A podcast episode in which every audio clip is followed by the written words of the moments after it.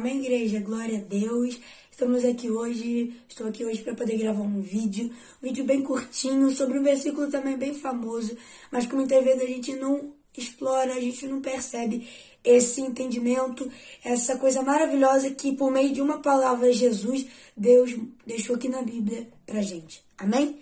Então vamos observar isso, vamos explorar. A Bíblia diz assim lá em Romanos, no capítulo 8, no versículo 15. Você pode ler na sua Bíblia também.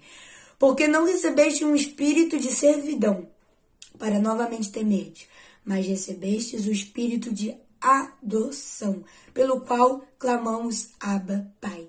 Ou seja, por meio desse versículo, sobre vários outros que falam na Bíblia, que nós somos filhos adotados. Somos filhos de Deus, mas somos filhos adotados.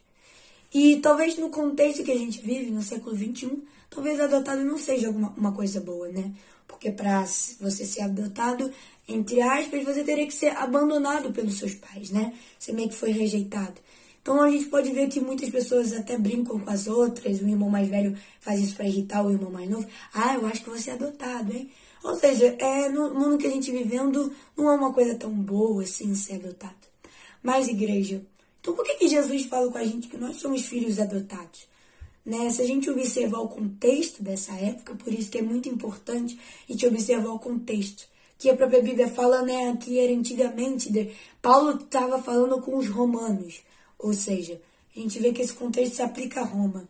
E se a gente for estudar, se a gente for entender um pouquinho mais o contexto daquela época, existia uma coisa, um ritual né, que eles faziam, né, uma celebração que se chamava Dias Lústricos, no qual o bebê, é, com mais ou menos nove, nove dias de vida, ele iria lá, a mãe dele colocava ele no chão e o pai podia escolher se ele pegava o bebê ou não.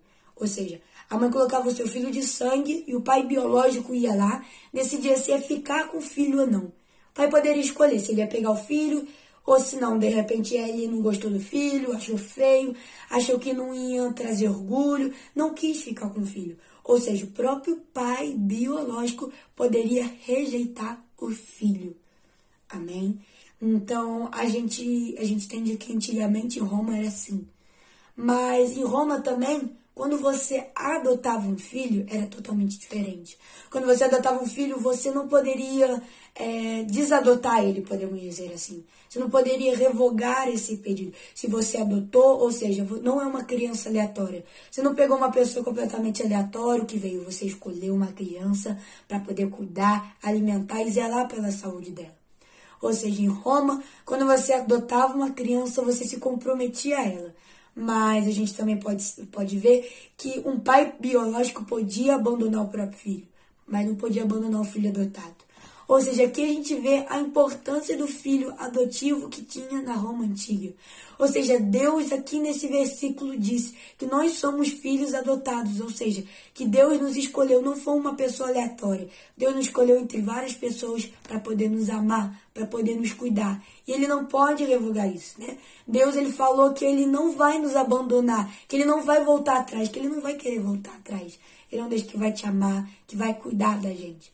Então, Muitas pessoas acham que ser adotado é uma coisa ruim, mas aqui a Bíblia está falando sobre uma coisa boa, que nós somos filhos adotados, que Deus escolheu a gente para poder cuidar, Deus escolheu a gente para poder nos amar. Então guarde essa palavra com você, que Deus te escolheu entre milhares de milhares para poder te amar, porque Ele não te abandonou, Ele te ama. Em nome de Jesus.